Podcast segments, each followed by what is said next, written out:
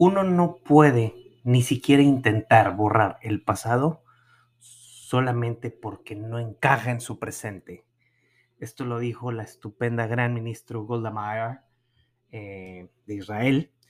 Estamos recordando, conmemorando que, que, fue el caso de Múnich, la matanza de, de Múnich por terroristas en, en, las Olimpiadas, ¿recuerdan? Este, terrible, en las Olimpiadas de Múnich de 1972 en lo que era eh, West Germany, o sea, en Alemania, la ciudad de Múnich, fueron secuestrados la delegación olímpica israelí. Este, fueron seis coaches, cinco atletas, un policía que los cuidaba y este, los miembros de la, de la Fuerza Armada que, los, que perpetró el crimen.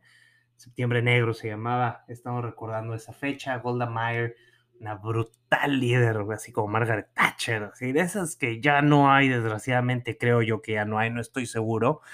Pero, híjole, si puedes ver la película de Munich, dirigida por Steven Spielberg, que trata del caso, excelente. La actriz que le hace de Golda Meir, brutal. Viene una película biográfica con Helen Mirren, que no dudo que esté extraordinariamente buena. Hola, es lunes, septiembre 12 del 2022. Yo soy Luis Ángeles creador y podcastero de la página Malditos Millennials y de este espacio informativo breve, desde Tulum, Quintana Roo.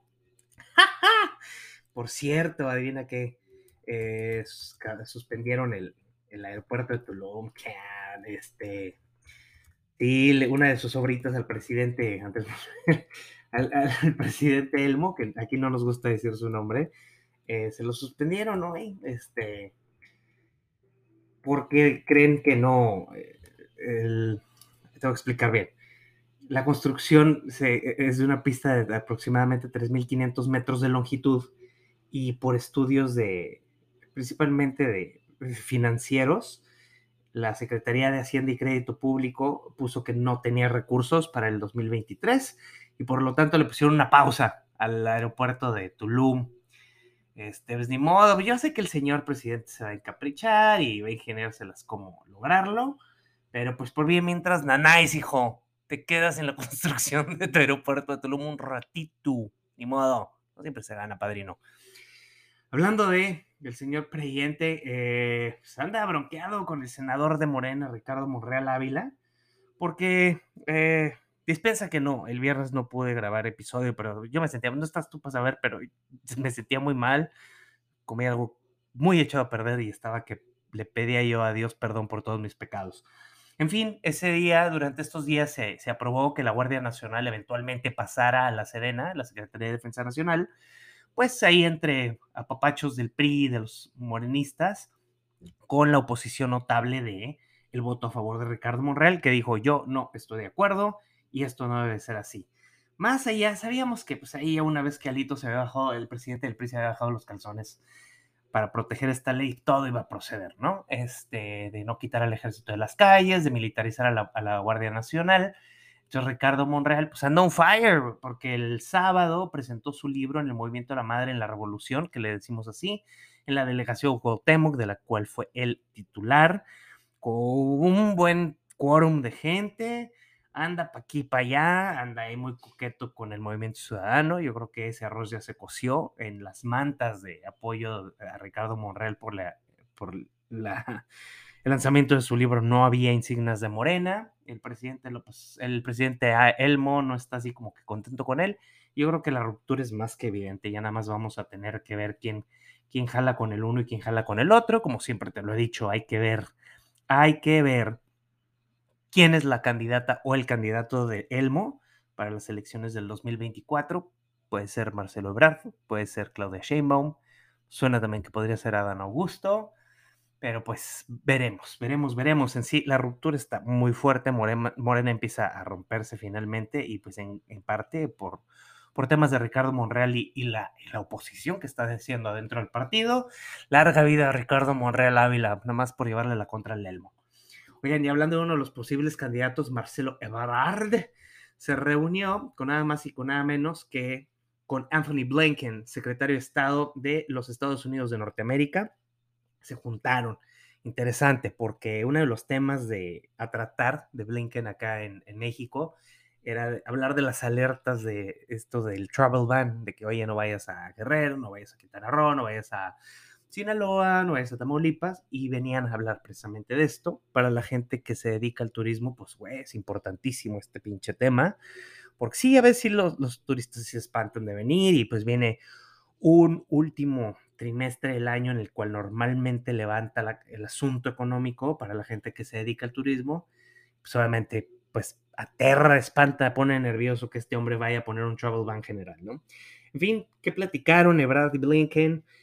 Una de las cosas que hablaron mucho, eh, que a mí me encanta y celebro y te lo agradezco, Marcelo Ebrard Casobón, de mi corazoncito, por haber tocado el tema del tráfico del fentanilo, es importantísimo y fue el tema, ¿eh? o sea, el tema del fentanilo arcoíris, que es una nueva variedad de droga, eh, 50 veces más potente que la heroína, 100 veces más que la morfina, y pues la están metiendo en pastillas de colores como digamos a la tacha, güey. Este, le llaman fentanilo arcoíris, tienen sello que dice M-30, entonces pues aguas, cabrones, aguas, no, no se anden metiendo eso, porque sí se andan quedando en el pinche trip, eh, está muy cabrón, eh, este tema, esta droga está fuertísima, están incautando en Oregon con fentanilo mexicano, que llega obviamente a través de, de China, por, por el lado pacífico de México, y pues está en demanda, lo andan ofreciendo y lo malo es que te lo andan ofreciendo como si fuera otra cosa. Entonces de repente pues te metes ahí tu fenta y estás dándote el pasón. Entonces ten cuidado, my no te metes chingaderas que no conoces. O sea, mejor stick to what you know. ¿Para qué le pruebas a lo nuevo? Digo yo.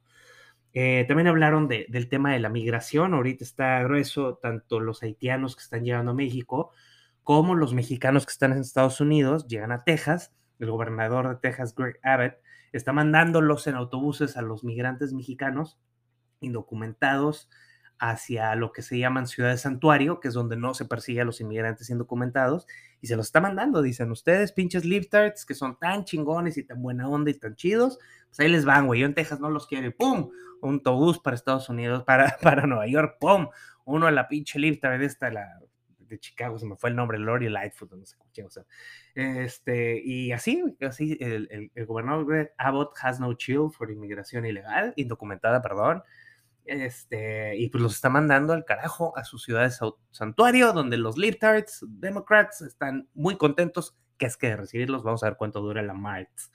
Eh, ¿Qué otra cosa que? Ah, se verá su casita Miguel Ángel Félix Gallardo, alias el jefe de jefes, jefe supremo del narcotráfico en los ochentas. Tal vez tú lo recuerdas porque lo interpretó Diogo Luna de Micora en Netflix, en la serie de Narcos.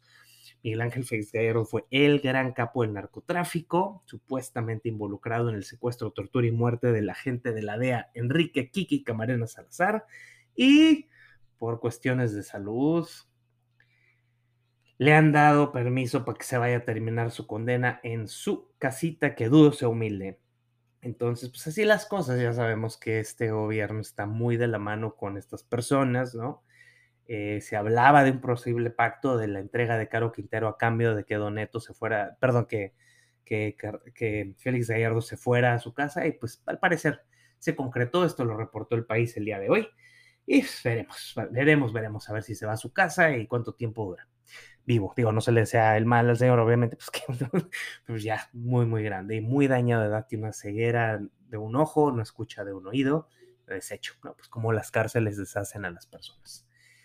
Y sí que sí, Cao, este, por último, una noticia internacional, sobre todo la digo porque ustedes siempre andan de mamadores de que imagínate vivir en Suecia y imagínate vivir en Suecia y imagínate vivir en Suecia ahí. Y pues, mi carnal vive en Suecia, entonces estoy pendiente de las noticias de, allá. Tuvieron elecciones para este primer ministro. está muy interesante porque la ultraderecha está por ganar. Están ya casi ahorita, a esta hora de lunes 12 de septiembre, casi 8 de la noche. Las, las, las boletas, perdón, de, de, de la elección en Suecia están ya por ser contabilizadas 95% y está muy cerrado, to call it, como dice CSNBC.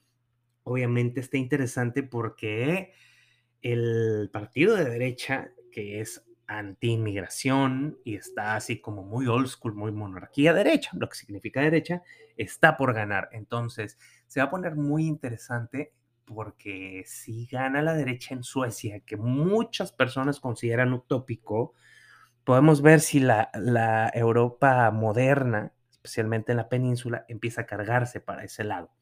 Te lo quería contar.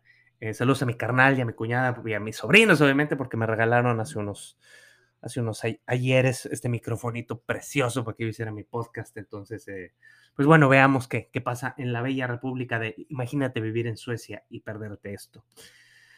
Los deportes, ¿qué tal? Ya volvió la NFL. ¿Quién está feliz que haya vuelto la NFL? Yo sí, especialmente porque ayer ganaron mis Giants 21-20 a los Titanes. A huevo. Algo que normalmente no se dice. Ganaron los Dolphins de Miami también. Eh, ya hemos platicado que los Bills le pasaron encima a los Rams. Los Eagles de Filadelfia le ganaron a los Lions de Detroit. Los Chicago Bears le pasaron por encima. Nah, no le pasaron por encima. Le ganaron a los Niners de San Francisco. Los Steelers le ganaron a los Bengals de Cincinnati. Los Browns de Cleveland le ganaron a las Carolina Panthers, equipo al que yo le tuve mucho aprecio. Empataron los Colts contra los Texans. Los Saints de New Orleans le ganaron a los Falcons de Atlanta, los Commanders, los Commanders, Dios mío, me caga ese equipo, no ellos, sino su directiva por hacer que se dejaran de llamar los pinches pieles rojas como todos los conocíamos, ahora se llaman los Commanders y le ganaron a los Jaguares de Jacksonville, a los Jaguars. Los Ravens de Baltimore, el equipo de Mimocoso, le ganaron a los Jets de New York. Los Vikingos de Minnesota le ganaron a los Green Bay Packers.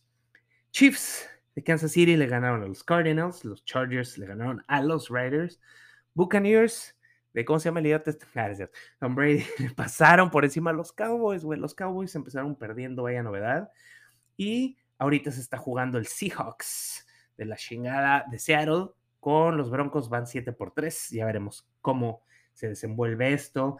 Highlights de la semana pasada en el fútbol mexicano, le ganaron mis rayados al Juárez de Monterrey muy sufridamente. El León le ganó a los Tigres de la Universidad de Nuevo León. Fíjate nada más, qué horror. El América le ganó 2-1 al Lecaxa. Empate en Torreón contra Querétaro. Las Chivas 1-0 a Puebla. Tolucas y Pumas de la UNAM 2-2. Terrible, terrible juego. Terrible, espantoso. El Cruz Azul le ganó 2-0 al Kraken de Mazatlán. San Luis le pasó por encima al Atlas 3 por 1 y el Pachuca se la ensartó, sin decirle aguaba, al Tijuana 6 por 1.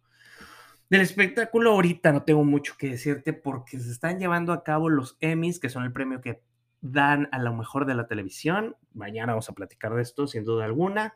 Si quieres, córrele a ver si tienes cómo ver TNT, eh, CBS, eh, no, ¿en cuál está? En ABC, perdón. Y este, va a estar interesante, buenos premios. Ojalá la serie Succession arrase en grande y que se le premie a Better Call Saul porque se lo merece. Bueno, pues ha sido un gustazo platicar contigo hoy, lunes 12 de septiembre de 2022, casi 8 de la noche. Buenos días, buenas tardes, buenas noches para ti. Un abrazo a toda la comunidad bartender de México, mixólogos, cantineros, como gusten llamarse. Eh, se celebra la Negroni Week. Grandes deals en todo México. Todos los bares van a tener cosas muy interesantes, buenos menús, especialmente mis Tulum Food Trucks. Beso, mi domadora. Eh, que te vayan, les vaya increíble a toda la comunidad, a todos, a todos, a todos los quiero harto, aunque ustedes crean que yo no los quiero, sí los quiero desde el día uno, pero no lo saben. Que les sea muy leve, disfruten mucho, esperemos que esta semanita nos caiga con toda su madre, tenemos puente. Entonces, pues gracias por escucharme, espero que te haya gustado. Disculpa que el viernes falte, pero sí, de plano sí me sentía muy mal. Eh, soy Luis Ángeles, alias Malditos Millennials. Besos, abrazos, TQM. Buenas noches. Bye.